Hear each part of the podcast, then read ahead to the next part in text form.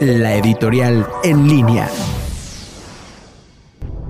Amigas y amigos, acudiendo puntual a esta cita de los jueves, en unas declaraciones del presidente de la República, López Obrador, sobre que los que producen energías renovables, energías limpias, solamente buscan el lucro. Estas declaraciones de hoy, tan polémicas, habrá que ponerlas en un contexto. Eh, todo el mundo trata de caminar rápidamente. De hecho, el presidente de los Estados Unidos, Biden, una de las primeras 17 reformas que hace de inmediato el primer día es regresar al Acuerdo de París y por lo tanto meter, como lo hizo el presidente Obama, a los Estados Unidos en la carrera por quién llega primero a las energías renovables. Estas que no son las energías convencionales, es decir, la biomasa, la energía híbrida, la solar, la eólica, etcétera, es algo a donde México iba a llegar muy tarde. Y más con la política del presidente López Obrador, llegaremos tarde o no llegaremos nunca.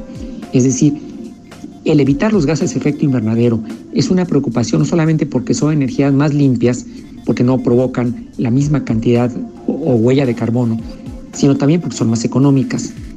Esto tiene que quedar claro técnicamente. Las energías son más baratas. La diferencia, y eso es lo que le provoca escosor al presidente López Obrador, es que quienes han invertido en esto han sido extranjeros.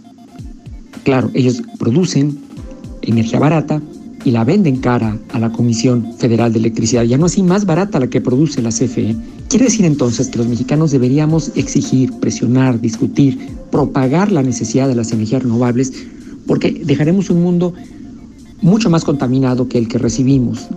Así que meternos a las energías renovables es una obligación del gobierno federal y del presidente López Obrador. Por eso en ese contexto él dice que solamente buscan su provecho quienes se dedican a esto. Pero aquí es una omisión del gobierno federal, porque si lo hizo mal el pasado, el presidente tendría que mover a México, entusiasmar a los jóvenes hacer inversión en energías renovables por medio de la Comisión Federal de Electricidad, o por lo menos, si no ayuda, que no estorbe. Esto es, que los productores independientes, usted y yo en nuestra casa, pudiéramos aprovechar la energía del sol para autoconsumo y dejar de pagarle a la costosa Comisión Federal de Electricidad.